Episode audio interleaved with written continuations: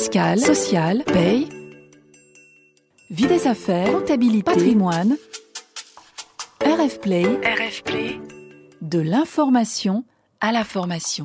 Les pratiques du management. Les pratiques du management. On entend souvent, trop souvent, je trouve, que les entreprises n'arrivent pas à recruter les profils qui leur conviennent. C'est une réalité. Et on entend aussi, par contre, que sur certains postes, certes, on arrive à recruter, mais les recrutements s'enchaînent parce que les salariés ne restent pas. Alors, comment faire face à une pénurie de ressources pour réussir à recruter? Pour répondre à cette question, j'accueille Aurélie Durand, coach, psychologue et consultante fondatrice d'Ajadi, à l'occasion de notre neuvième podcast consacré aux pratiques du management. Aurélie, bonjour. Bonjour Frédéric. Alors, je l'ai dit, il y a des difficultés à recruter, voire une réelle pénurie dans certains secteurs notamment.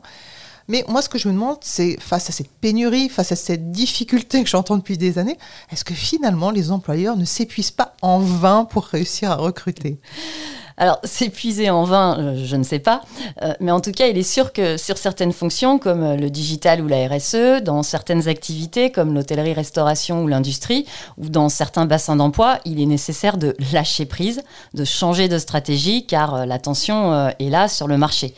Les causes d'une difficulté de recrutement sont multiples. Elles peuvent être exogènes à l'entreprise, aux dirigeants, comme je viens de l'évoquer, mais les solutions sont forcément endogènes à l'entreprise.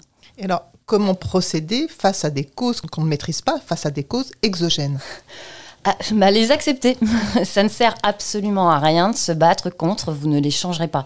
C'est pas en refaisant toujours de la même chose qu'on obtient un résultat différent. Hein. C'est une citation bien connue.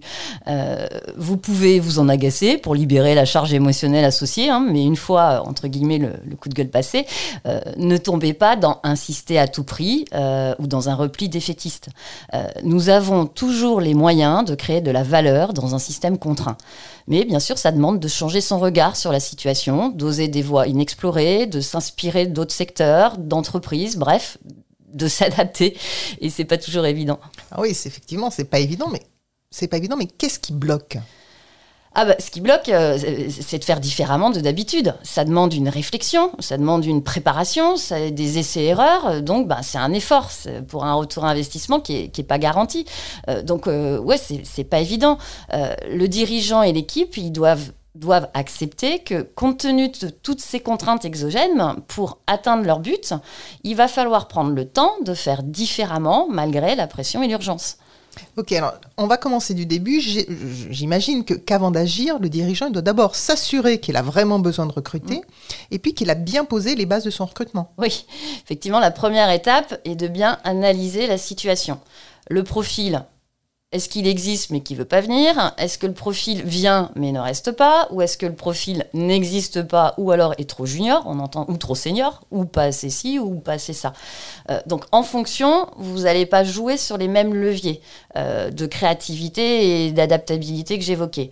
Euh, soit vous devrez agir sur l'attractivité et l'expérience collaborateur, soit vous devrez renoncer à, certains critères à court terme et prévoir de former le candidat pour le développer euh, ce profil idéal à moyen terme, euh, ou alors vous allez devoir revoir votre analyse de poste dans une vision beaucoup plus globale, c'est-à-dire en réorganisant les rôles et les responsabilités, mais au sein de l'ensemble de l'équipe.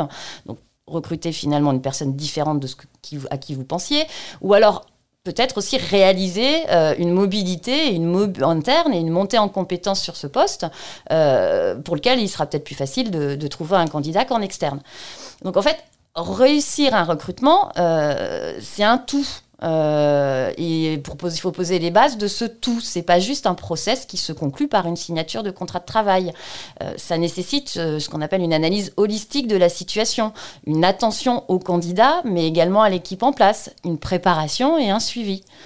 Alors, vous avez, euh, Aurélie, évoqué plusieurs situations. Il n'y a pas de profil euh, comme je veux sur le marché. Il vient, mais il reste pas, etc. Alors, justement, je voudrais revenir sur une hypothèse précise. Mhm.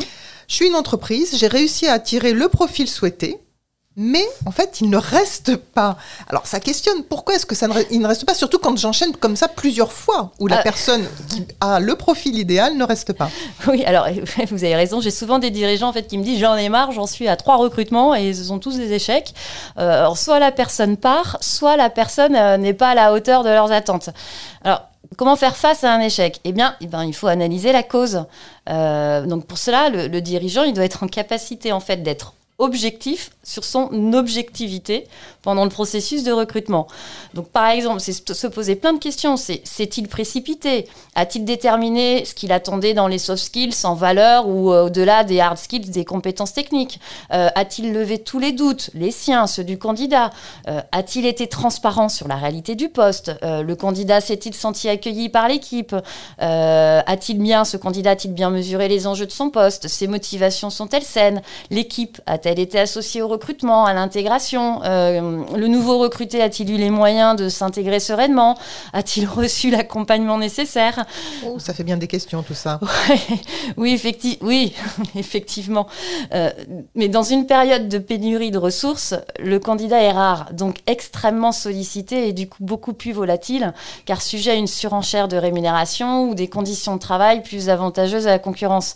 Donc encore plus qu'en temps normal, il est nécessaire de soigner son processus de recrutement dans son ensemble c'est-à-dire faire preuve d'attention aux candidats et à l'équipe à chaque étape et accepter de changer parfois certains paramètres.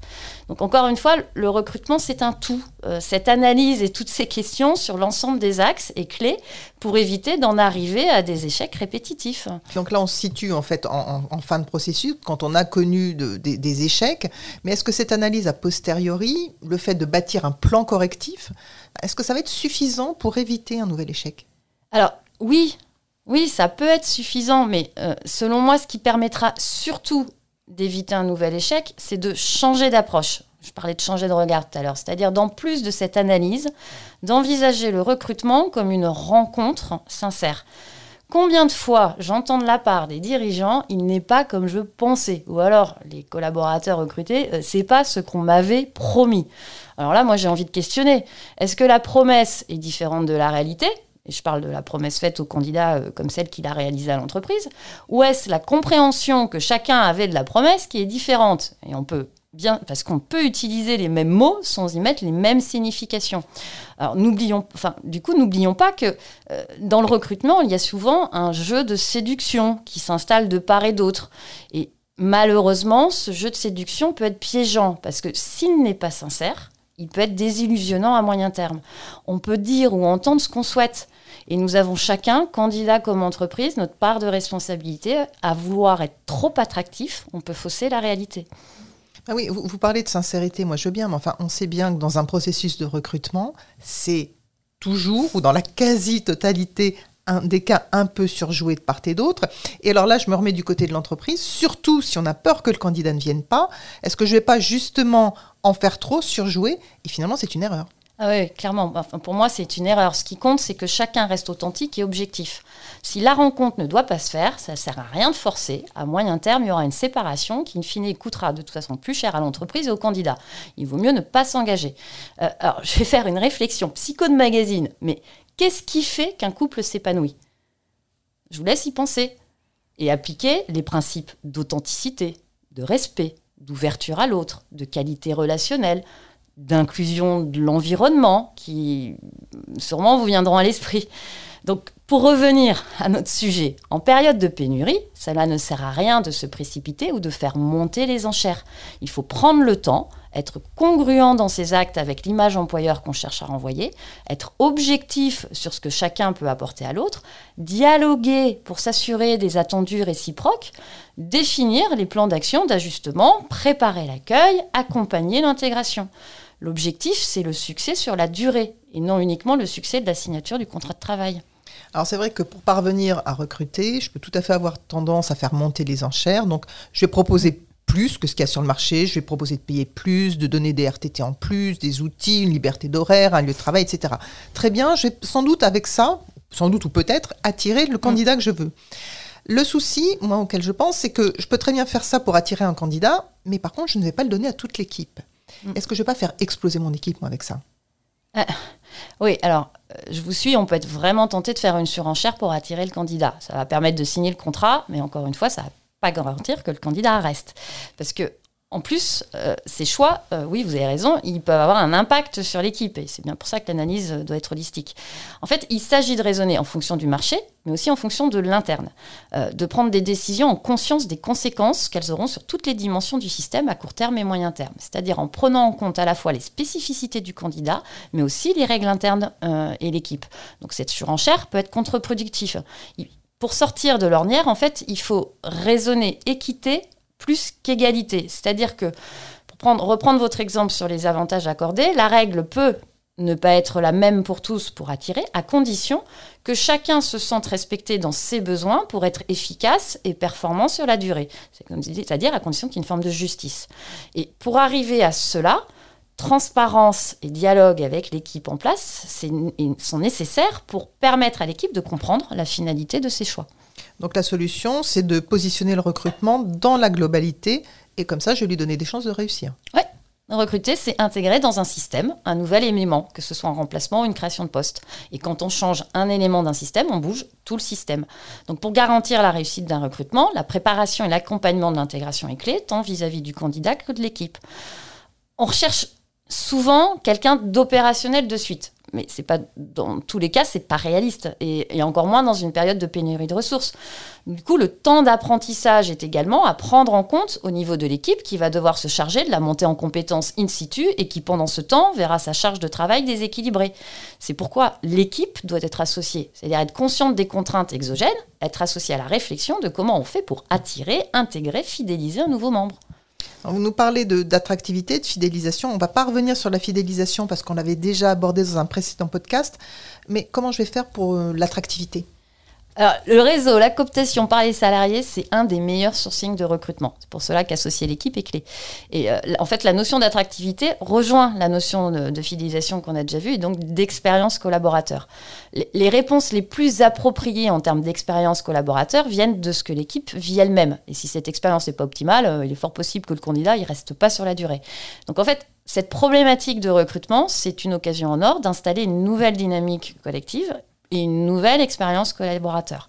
Puis tout candidat qui a connaissance d'une offre euh, par euh, un site d'emploi ou un cabinet de recrutement, ben, il ira mener son enquête de toute façon. Donc les plateformes de notation qui sont maintenant à la disposition de l'ensemble des candidats et des salariés euh, vont clairement permettre aux candidats de vérifier les valeurs, les conditions de travail, les opportunités promises en entretien. Si et si les opportunités promises en entretien sont bien réelles. On arrive à la fin de notre podcast, Aurélie. Pour conclure, en période de pénurie, quelles clés spécifiques l'entreprise peut se donner pour recruter avec succès? Définir le poste. Et puis, ce qui est une évidence, soigner le sourcing, la sélection, le onboarding, l'onboarding, l'intégration, qui sont les étapes clés euh, du processus de recrutement. Mais derrière ce process, les six clés que je souhaite partager, vous l'avez euh, bien compris, c'est que le recrutement est un tout. Donc, un, analyser la situation et accepter les éléments exogènes. Deux, changer les paramètres pour ouvrir le champ des possibles. Trois, associer l'équipe au processus. Quatre, être vigilant à avoir une vision globale de la situation pour garantir cette équité et la performance sur la durée. Cinq, être ouvert à la rencontre, à la co-construction. C'est valable pour le dirigeant comme pour le candidat ou l'équipe. Puis bien sûr, en sixième point, être congruent dans ses actes avec la promesse réalisée, l'expérience collaborateur. Merci Aurélie pour votre analyse et pour ses conseils. Merci Frédéric, à bientôt. Et merci à vous d'avoir écouté ce podcast. Sachez que vous pouvez réécouter nos précédentes thématiques sur rfplay.fr, mais aussi les plateformes Spotify, Deezer, Apple et Google Podcast. Et puis bien sûr, nous vous donnons rendez-vous au mois prochain pour notre dixième pratique du management. Retrouvez tous les podcasts de RFplay et plus encore sur rfplay.fr.